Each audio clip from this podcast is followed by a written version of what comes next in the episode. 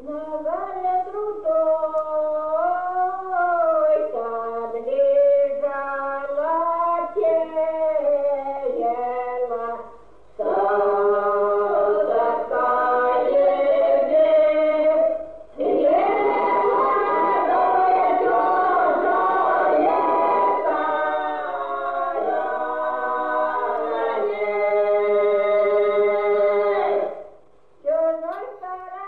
Здравствуйте, с вами Общество анонимных любителей русской истории. Сегодня меня будут звать автономом, и с нами Илья, как всегда, условный.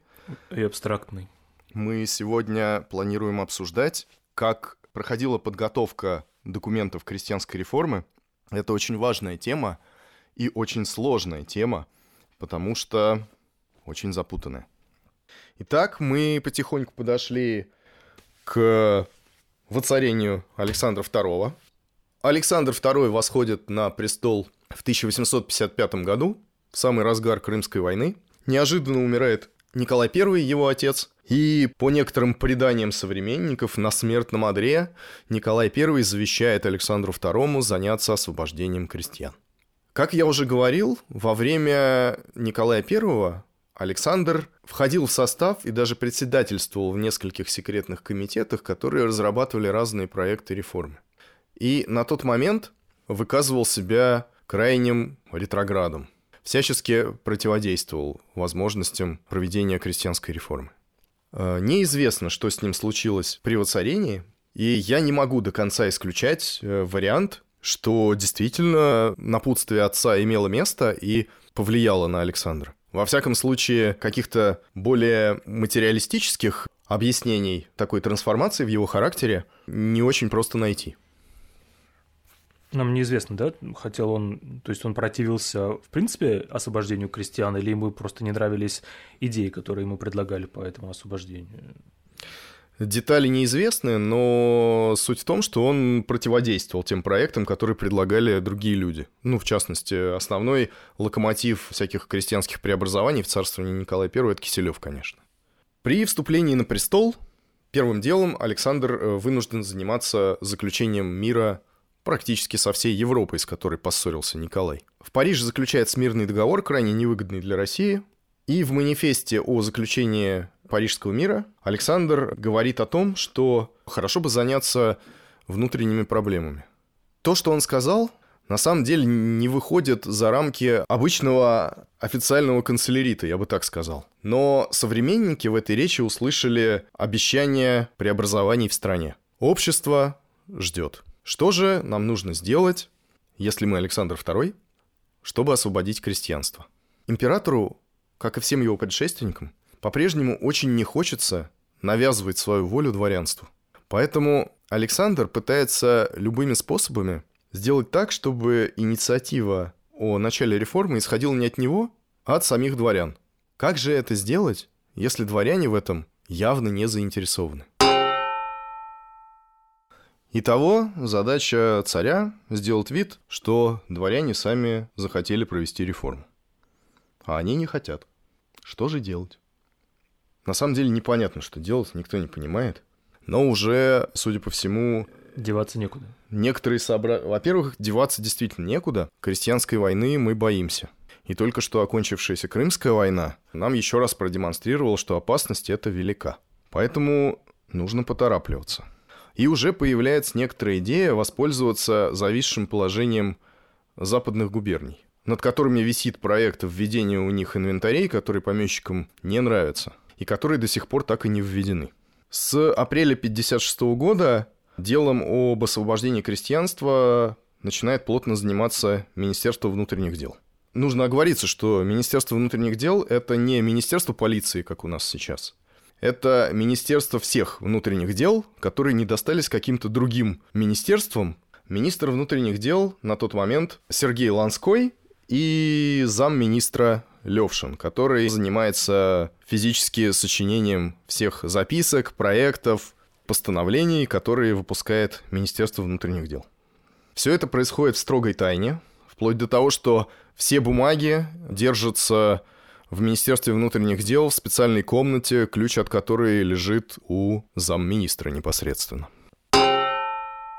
Вскоре после того, как Александр выступил со своей известной московской речью, о которой я уже говорил в прошлом эпизоде, это про то, что лучше бы нам предпринять реформу сверху, чем крестьяне сами себя освободят снизу. Вскоре после этой речи Александр назначает генерал-губернатором Виленской, Коинской и Гронинской губерний Назимова. Назимов – это доверенное лицо Александра, который в бытность его наследником был инструктором по военной части. С Назимовым царь несколько раз беседует, сетуя ему на тему того, что дворянство не хочет проявлять инициативу, которой царю очень хотелось бы. Назимов, понимая, видимо, намек, отвечает, что дворянство западных губерний не убоится пойти навстречу государю. С этим Назимов уезжает на место своей новой службы. Во время коронации в августе 1856 года в Москве нужно понимать, что коронация, естественно, предполагает съезд представителей дворянства со всей России. Представители Министерства внутренних дел, министр Ланской и замминистра Левшин – пытаются вести негласные переговоры с представителями дворянства с целью позондировать почву. Как вообще дворяне в империи относятся к перспективе отменить крепостное право? Дворяне, как выяснилось, относятся к этому не очень. И на контакт идут, опять же, только представители западных губерний. Идут они на контакт потому, что инвентари, которые над ними по-прежнему висят, им совершенно не нравятся, и они склоняются к тому, чтобы освободить крестьян на условиях, которые были применены в Остзейских губерниях, то есть на территории современной Эстонии. Это позволило бы им, э, с одной стороны, остаться собственниками своей земли и в то же время не лишиться дохода. Ни дохода, ни реальной власти над э, крестьянами, которые на этой земле живут. Крестьяне, которые не имеют земли и лишены возможности уехать, по факту вынуждены на любых условиях арендовать землю у помещика. В перспективе это может получиться даже выгоднее, чем иметь крепостных крестьян, с которыми ты можешь строить отношения только на основании каких-то жестко выверенных правил. Поэтому э, вообще вести разговоры об освобождении крестьянства готовы только представители западных губерний. Но они тоже очень осторожны в своих высказываниях. Вся надежда остается на Назимова. С Назимовым, который тоже присутствует на коронации, проводятся некоторые секретные переговоры. Подробности их мы не знаем, но в общих чертах ему было поручено собрать предводителей дворянства западных губерний и объявить им, чтобы они указали на возможные пути решения крестьянского вопроса, не стесняясь любыми предыдущими э, установлениями и указаниями. Ну, то есть так, мягко намекнуть им на то, что можно... Проявить инициативу. Проявить инициативу и придумать что-то новое. Может быть, вместо инвентарей там что-нибудь получится. Ну хорошо, пока, пока Назимов э, организует инициативу западного дворянства, что же, в принципе, нужно делать государю-императору, чтобы подготовить крестьянскую реформу? Что нужно делать? Правильно, нужно создать комитет. Секретный. Естественно. Секретный. По примеру э, своего отца Александр создает очередной секретный комитет по крестьянскому делу. В него входят 14 человек. Я не буду называть всех, потому что это будет просто набор фамилий. Но некоторых назвать необходимо. Во-первых, в комитет входит министр внутренних дел Сергей Ланской. Кроме него, министр государственных имуществ Михаил Николаевич Муравьев. Это человек, который по роду своей службы администрирует государственную деревню, всех государственных крестьян. Кроме него в комитет входит председатель Государственного совета граф Орлов. Государственный совет – это высший законосовещательный орган Российской империи, в который, по идее, должны вноситься все законы перед тем, как их утвердит или не утвердит государь. В комитет входит шеф жандармов, то есть руководитель тайной полиции Российской империи Долгоруков. Орлов, кстати, председатель комитета, это бывший шеф жандармов. Один из самых важных, ключевых членов секретного комитета – это Яков Иванович Ростовцев. Это человек, которому Александр II доверяет. Он служил в непосредственном подчинении Александра, когда тот был наследником цесаревича. Оба они занимались администрированием военных учебных заведений. Они хорошо друг друга знают, и Александр II доверяет ростовцу. Кто такой Ростовцев, мы еще поговорим. Кроме этих людей в комитет входит Модест Корф, однокашник Пушкина и однокашник многих декабристов в свое время. Как я уже сказал, всего в комитете 14 человек, и из них большинство так или иначе с декабристами связано. Среди них есть бывшие члены тайных обществ, есть люди, которые занимались расследованием дела декабристов, и есть люди, которые были знакомы со многими декабристами, а впоследствии писали историю, официальную версию истории декабристского выступления. Это Корф. Такой состав сам по себе достаточно необычен. Министр внутренних дел Ланской в свое время был членом Союза Благоденствия, а министр государственных имуществ Михаил Муравьев был одним из основателей Союза Благоденствия, а еще у него есть брат Александр Муравьев. Он тоже был одним из основателей тайных обществ. Оба вышли из них до 14 декабря и не участвовали в событиях. Однако Михаил Муравьев э, в 1826 году по делу о декабристах отсидел примерно полгода в Петропавловской крепости, прежде чем был оправдан. Старший брат его был наказан достаточно мягко, он был отправлен в ссылку, и ко времени, о котором мы рассказываем, был генерал-губернатором в Нижнем Новгороде. Он сохранил либеральные убеждения, в отличие от своего младшего брата Михаила. Михаил Муравьев по делу декабристов был полностью оправдан, хотя на самом деле степень его участия вызывает вопросы. Как минимум, он знал о многом таком, о чем следовало донести, и не донес. Позже, однако, Михаил Муравьев либерализмом не отличался, и за ним водилось даже прозвище. Его, если гуглить, то по слову Муравьев вешатель. На самом деле, к тому моменту, когда он это прозвище получил, он никого еще не вешал. Он действительно был в некотором роде специалистом по подавлению польских восстаний, но прозвище получил без всяких казней. Это было еще после восстания 1831 года, в подавлении которого он принимал весьма опосредованное участие – но занимал руководящие должности в западных губерниях, и в какой-то момент на каком-то приеме к нему обратились местные дворяне, шляхтичи, и, стараясь его поддеть, спросили, не приходится ли он родственником тому Муравьеву, которого повесили за декабристское восстание. На что Михаил Николаевич ответил, что он не из тех Муравьевых, которых вешают, а из тех, которые сами вешают. С тех пор за ним это прозвище закрепилось. Естественно, он был родственником того Муравьева, которого повесили, имелся в виду Муравьев апостол, он был не таким уж близким родственником, кажется, они были двоюродные, но родственником, безусловно, был. Комитет создали. Что же делать дальше? Большинство членов комитета либо не интересуются крестьянским вопросом и вообще плохо его знают, как, например, ростовцев, либо это владельцы крепостных душ в большом размере, которые не очень заинтересованы в том, чтобы их лишаться. То есть не выражают интересов реформаторской партии, в частности, Александра, потому что Александр настойчив в своем желании все-таки провести, наконец, эту реформу. Комитет ведет себя достаточно пассивно и избирает из своей среды комиссию, которая должна обсудить различные проекты реформы крепостных крестьян, которые ходят в записках, в обращениях различных общественных деятелей в адрес Александра или в адрес различных министерств, написать отзывы на эти проекты. Этим комитет занимается до конца лета 1957 года. Параллельно в Министерстве внутренних дел идет подготовка наиболее общего про- э, проекта реформы. Физически этим занимается замминистра Левшин, но все бумаги подаются за подписью министра Ланского. Программа Левшина тоже основывается на опыте освобождения аздзейских крестьян. Я когда-нибудь язык себе сломаю на этом слое. Нельзя их называть юго-восточными какими-нибудь. Они северо, северо-западные, немножечко эстонские. Да.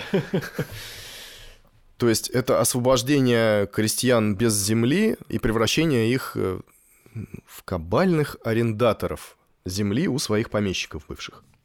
Одно из важных положений программы, разработанной Левшиным, это постепенность проведения реформы.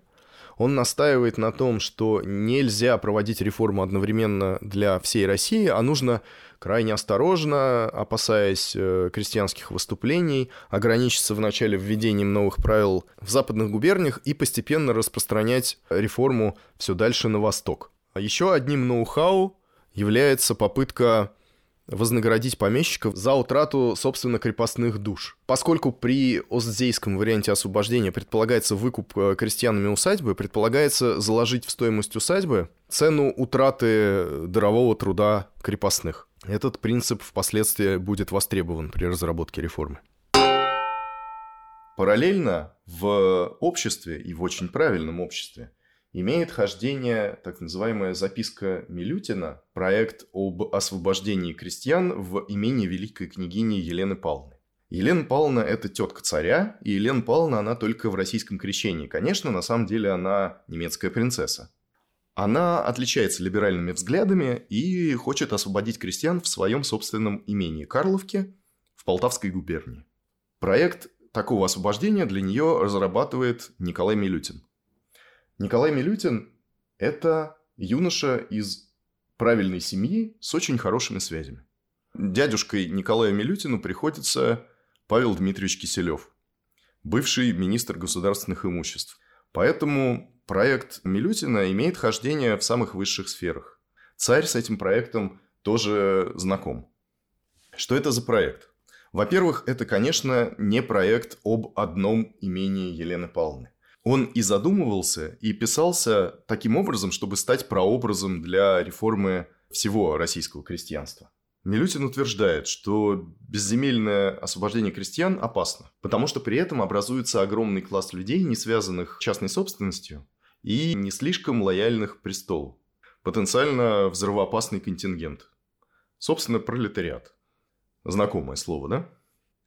Поскольку мы оставляем крестьянам не только усадьбу, но и пахотный надел, это дороже, и ждать э, от крестьян того, что они смогут выкупить все это сами, бессмысленно, поэтому нужно содействие государства. Проект Милютина Елена Павловна подает Александру II от своего имени. Царь относится к нему отрицательно. Чем же у нас занимается секретный комитет? До августа 1857 года секретный комитет занимается примерно ничем. Ну, то есть как ничем? Секретный комитет выделяет из своего состава комиссию. Для того, чтобы писать отзывы о существующих проектах отмены крепостного права. Никаких практических результатов работы комитета не видно, и в конце июля 1857 года Александр назначает в него председателем своего младшего брата, великого князя Константина Николаевича. Это тоже человек, известный своими либеральными взглядами, который полностью разделяет стремление царя развязаться с крестьянским вопросом, и таким образом царь надеется подстегнуть работу в комитете. Не то чтобы ему это удается. Заседаний в комитете становится больше, дискуссии становятся жарче, но выхлоп достаточно невелик. К 18 августа комитет формирует следующую программу. Крестьянскую реформу нужно разделить на три периода. В первом периоде нужно собрать большой объем статистики и изучить его. Во втором периоде разработать основания для добровольного для помещиков выкупа крестьян на каких-то определенных условиях. И, наконец, в третьем периоде крестьяне должны быть полностью освобождены. Самое главное, никаких временных пределов работе над реформой не предусмотрено. В частности, для первого периода, то есть сбора статистики, срок неопределенный, указано, что это сделано для того, чтобы не стеснять министра внутренних дел. После разработки такой программы все, кто заинтересованы в вопросе, но не заинтересованы, собственно, в реформе, получают повод думать, что дело опять кончится ничем. То есть секретных комитетов у нас и до этого уже было много, и вполне возможно, что как они выражались, дело уснет. Между тем, в западных губерниях разворачивает активную деятельность генерал-губернатор Назимов. Он собирает представителей дворянства трех своих губерний и предлагает им высказать свои соображения об устройстве быта помещичьих крестьян, как это тогда формулировалось, не стесняясь предыдущими положениями. И что же мы в результате получаем? Из трех губерний члены дворянского комитета Гродненской губернии постановили на своем собрании просить правительство о дозволении помещикам Гродненской губернии предоставить своим крестьянам лично, без земли, свободу из крепостного состояния на правилах положения о крестьянах Курлянской губернии. Это имеется в виду, что на правах э, освобождения остзейских крестьян опять.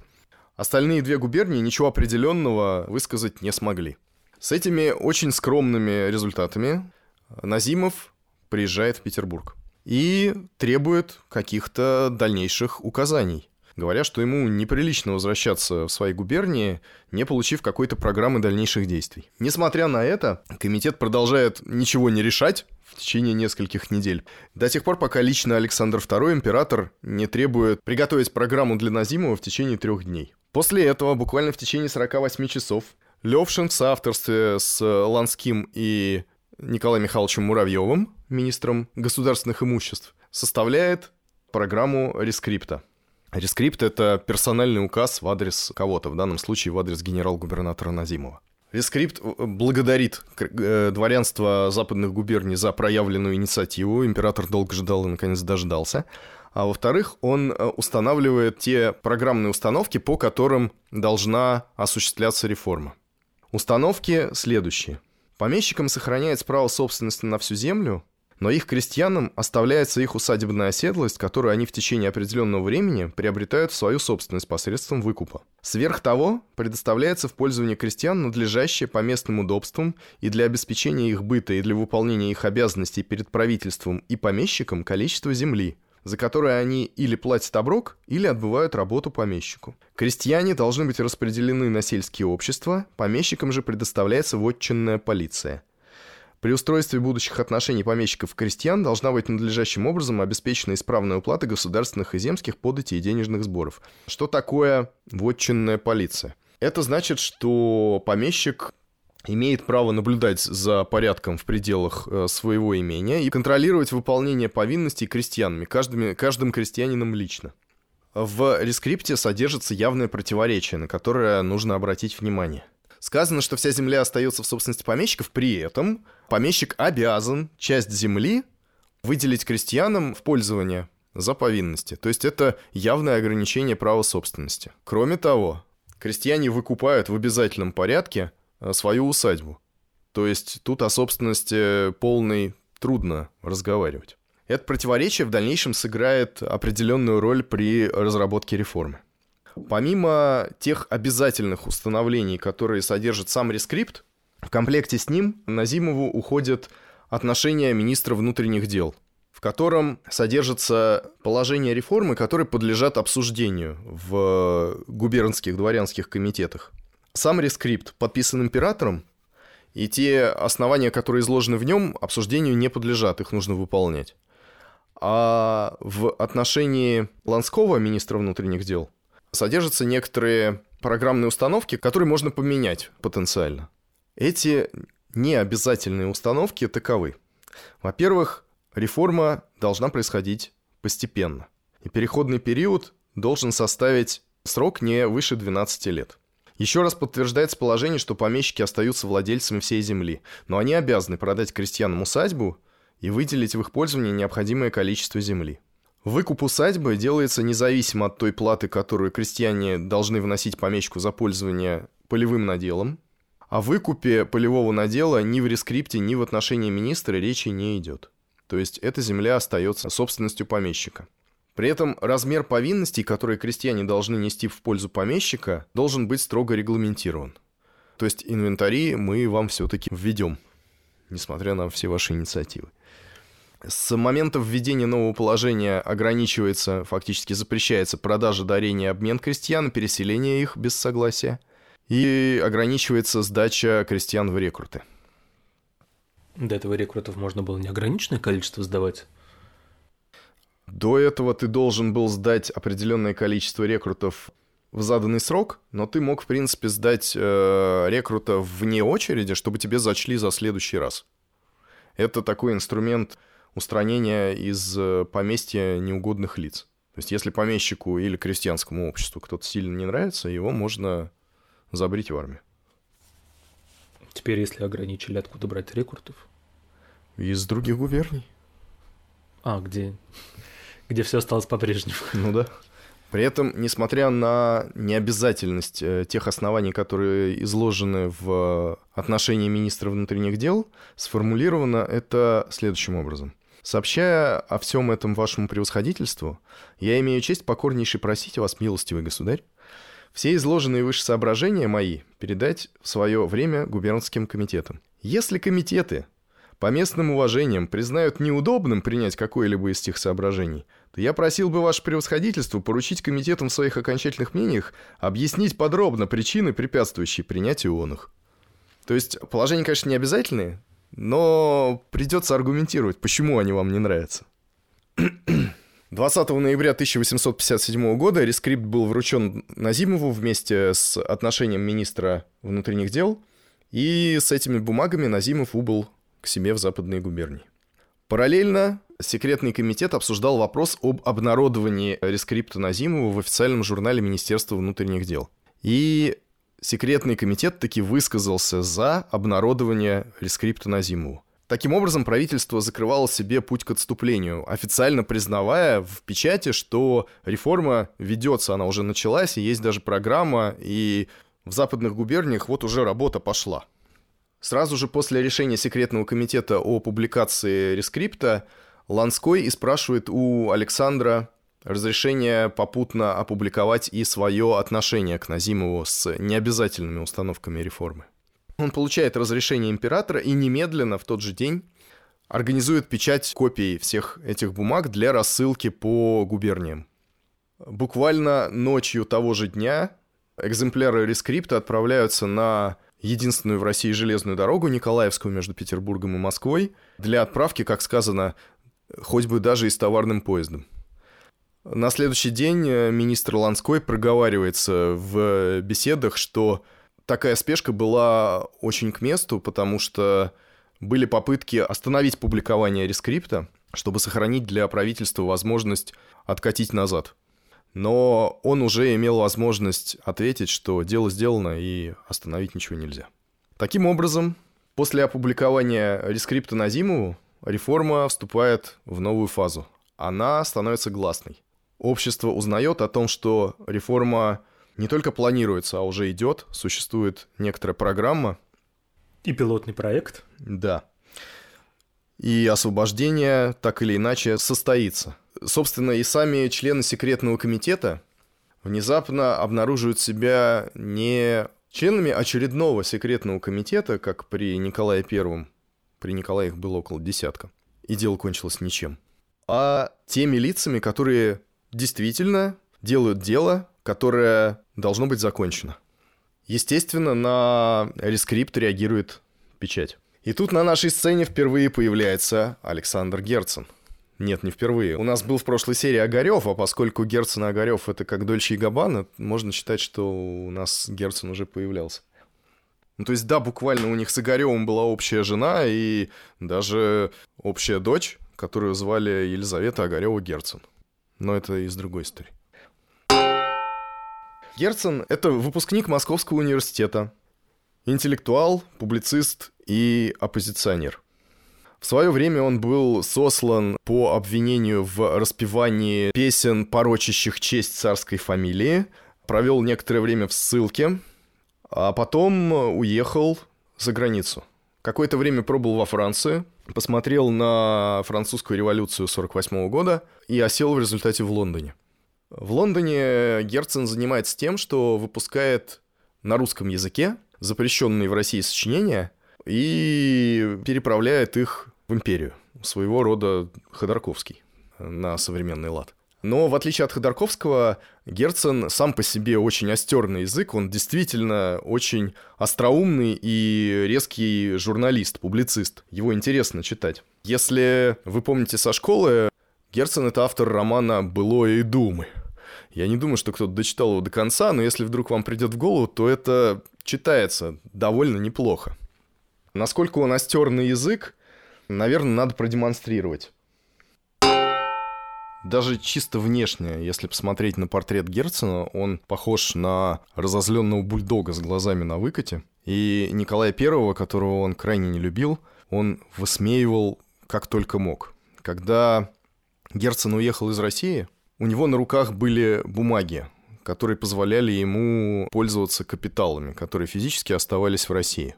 Когда Герцен не вернулся в установленный срок в пределы Российской империи, с подачи Николая на его капиталы был наложен арест. То есть он потерял возможность ими пользоваться. Герцен заложил эти бумаги Ротшильду, он был знаком с банкиром лично, и Ротшильд истребовал такие обеспечения по бумагам Герцена с Николая, потому что он кредитовал империю, которой были нужны деньги, в частности, на войну, которую затевал Николай.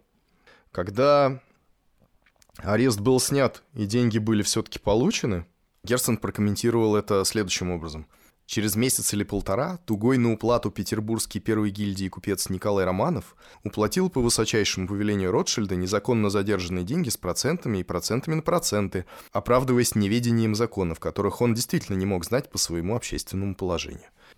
Ну, такое. То есть, я думаю, что Николай это должно было бесить просто адски. Ну, там в других, менее публичных местах он Николая просто называл взлызистой медузой с усами. Но он действительно, помимо всяких грубостей, умел писать очень хлестко и остроумно. Этого у него не отнимешь. Так вот, этот человек, который отца Александра II называл взлызистой медузой, по выходе рескрипта Назимову написал статью под заголовком «Ты победил галилеянин». Для человека того времени, образованного, этот заголовок ясно отсылает к библейскому сюжету – и сравнивает таким образом Александра II с Христом. Помимо «Былого и дум», Герцен – автор романа «Кто виноват?». И тут же у нас на сцене появляется впервые Николай Гаврилович Чернышевский, который написал роман «Что делать?». Роман «Что делать?» Чернышевский написал, сидя в Петропавловской крепости. А пока Николай Гаврилович у нас сотрудничает в журнале «Современник», который принадлежит Николаю Некрасову. И выступает там в качестве главного редактора, ну и автора, безусловно. Так вот, отзываясь на рескрипт Назимова, Чернышевский пишет статью с эпиграфом «Возлюбил еси правду и возненавидел еси беззаконие. Сего ради помаза тебя Бог твой». Это цитата из Псалма. То есть отношение Чернышевского к Александру II в то время соответствующее. Статья, кстати, называлась «О новых условиях сельского быта». Это при том, что «Современник» — это в основном литературоведческий журнал, в котором огромная часть материалов представляет собой литературную критику. Но поскольку у нас цензурные условия такие, что приходится изворачиваться, журнал, который занимается литературной критикой, на поверку может оказаться ведущим органом революционно-демократической партии, если можно так выразиться. Партий как таковых в империи, естественно, нет. Например, в «Современнике» печатается еще один человек, которого, возможно, кто-нибудь помнит со школьных времен, а, Просто непонятно, для чего в школьные времена преподавали эти произведения, потому что без исторического контекста это совершенно мертвая буква. Человек, которого звали Николай Добролюбов. Это тоже литературный критик, и я могу продемонстрировать, как э, статья, посвященная роману Тургенева, может становиться событием политической жизни. Если кто-то опять же помнит, у Тургенева, кроме отцов и детей, есть такой роман «Накануне». Я читал его очень давно, поэтому пересказываю в самых общих чертах. Это роман, посвященный э, тому, как э, молодая дворянская девушка встречает последовательно нескольких молодых людей, каждый из которых претендует на ее благосклонность. И в результате она влюбляется в болгарина, который целью своей жизни видит освобождение своей родины от э, османского ига. На тот момент это вполне злободневно. Действие романа происходит в 1953 году, а статья Добролюбова, которая называется «Когда же придет настоящий день», опубликована в «Современнике» в 60-м году. Это литературоведческая статья, комментарий к роману Тургенева. В чем же стало быть смысл появления болгара в этой истории, пишет Добролюбов? Что тут значит болгар, почему не русский? Разве между русскими уже нет таких натур? Разве русские не способны любить страстно и решительно, не способны, очертя голову, жениться по любви? Или это просто прихоть авторского воображения, и в ней не нужно отыскивать никакого особенного смысла? Взял, мол, себе болгара, да и кончено, а мог бы взять цыгана, китайца, пожалуй. Ответ на эти вопросы зависит от воззрения на весь смысл повести. Нам кажется, что болгар действительно здесь мог быть заменен, пожалуй, и другой национальностью, сербом, например, чехом, итальянцем, венгром, только не поляком и не русским. Почему не полякам, об этом, разумеется, вопроса быть не может. Почему вопроса быть не может? Потому что регулярно повторяются в империи польские восстания. Последнее подавлено в 1831 году. А почему не русским? В этом и заключается весь вопрос. И мы постараемся ответить на него, как умеем. Нет, он не мог бы быть русским, восклицает сама Елена в ответ на явившееся было сожаление, что он не русский. И действительно, таких русских не бывает. Не должно и не может быть в настоящее время, по крайней мере. Не знаем, как развиваются и разовьются новые поколения, но те, которые мы видим теперь действующими, развивались вовсе не так, чтобы могли уподобиться Инсарову. Инсаров – это фамилия главного героя. Развитие каждого человека имеют влияние не только его частные отношения, но и вся общественная атмосфера, в которой суждено ему жить. Русская жизнь сложилась так хорошо, что в ней все вызывает на спокойный и мирный сон. И всякий бессонный человек кажется не без основания беспокойным и совершенно лишним для общества. Сравните в самом деле обстоятельства, при которых начинается и проходит жизнь Инсарова с обстоятельствами, встречающими жизнь каждого русского человека. Болгария порабощена. Она страдает под турецким игом. Мы, слава богу, никем не порабощены, мы свободны, мы великий народ, не раз решавший своим оружием судьбы царств и народов.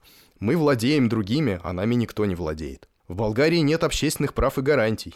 Инсаров говорит Елене, «Если бы вы знали, какой наш край благодатный, а между тем его топчут, его терзают, у нас все отняли, наши церкви, наши права, наши земли. Как стадо гоняют нас поганые турки. Россия, напротив того, государство благоустроенное, в ней существуют мудрые законы, охраняющие права граждан и определяющие их обязанности. В ней царствует правосудие, процветает благодетельная гласность. Церквей ни у кого не отнимают, и веры не стесняют решительно ничем, а напротив поощряют ревность проповедников в обличении заблудших. Прав и земель не только не отнимают, но еще даруют их тем, кто не имел доселе. В виде стада никого не гоняют. Это было лирическое отступление, а у нас продолжается подготовка крестьянской реформы. С опубликованием рескрипта на зиму она переходит в гласную фазу. И о том, что было дальше, мы поговорим в следующий раз. Thank you.